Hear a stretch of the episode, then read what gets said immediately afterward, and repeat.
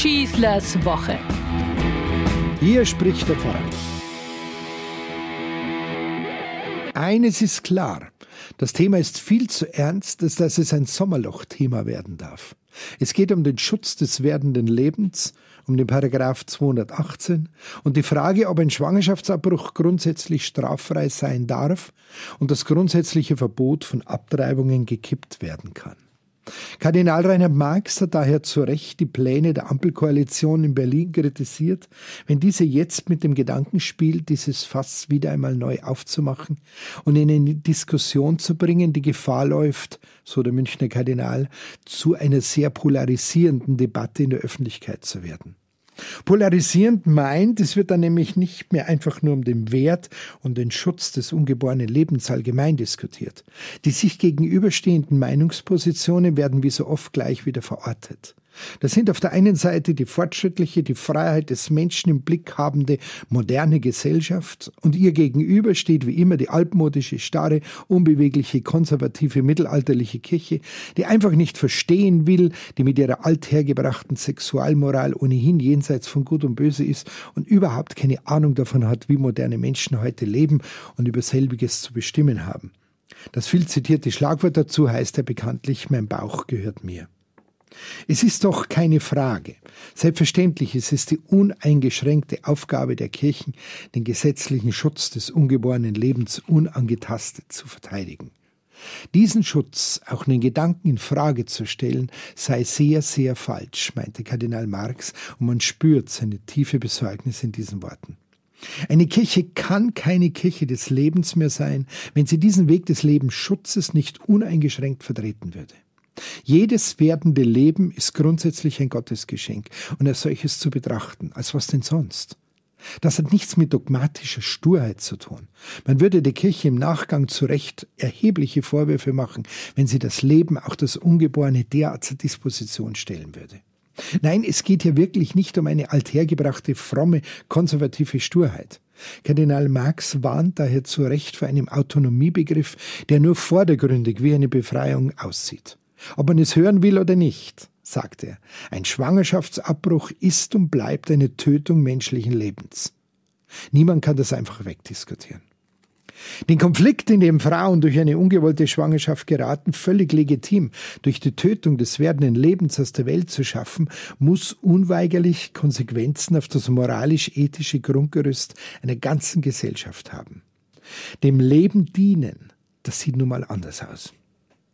Lernen wir diesen Unterschied wirklich nur von denen, dessen eigener Kinderwunsch versagt blieb? Von Frauen, die das Drama einer oder mehrerer Fehlgeburten durchleiden mussten? Von Paaren, die so gern eigene Kinder gehabt hätten, aber nie bekommen konnten?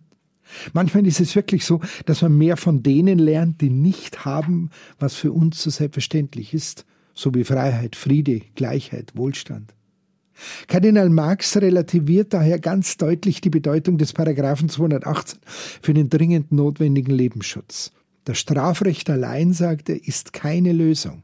Wir können das große Wunder des Lebens nur mit den Frauen schützen, nicht gegen sie.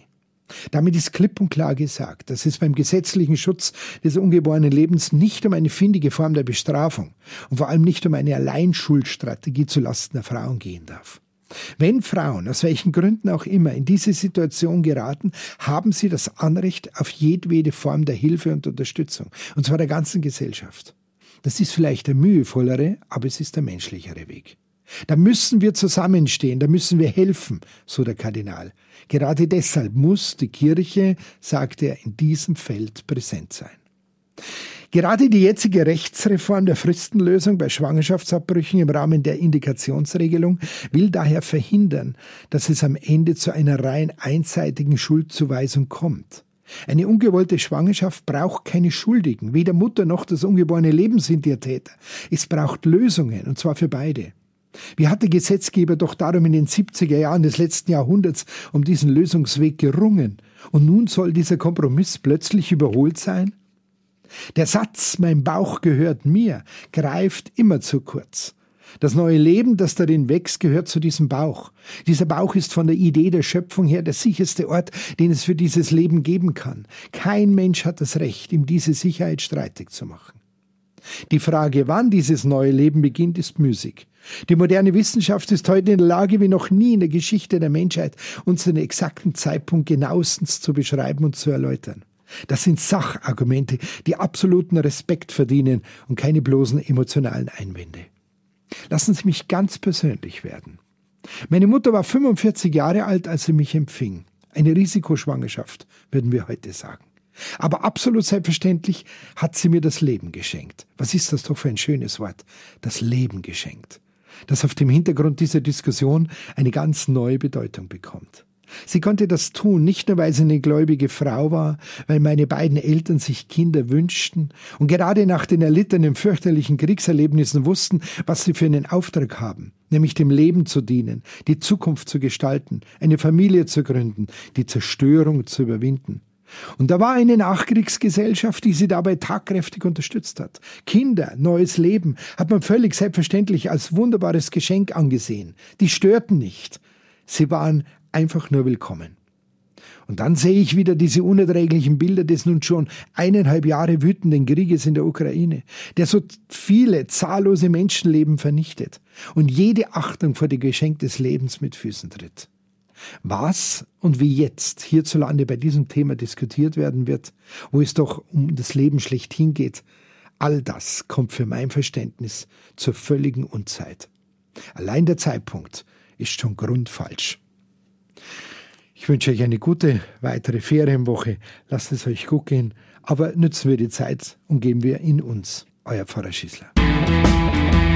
Schießlers Woche ein Podcast vom katholischen Medienhaus St. Michaelsbund und dem Münchner Kirchenradio.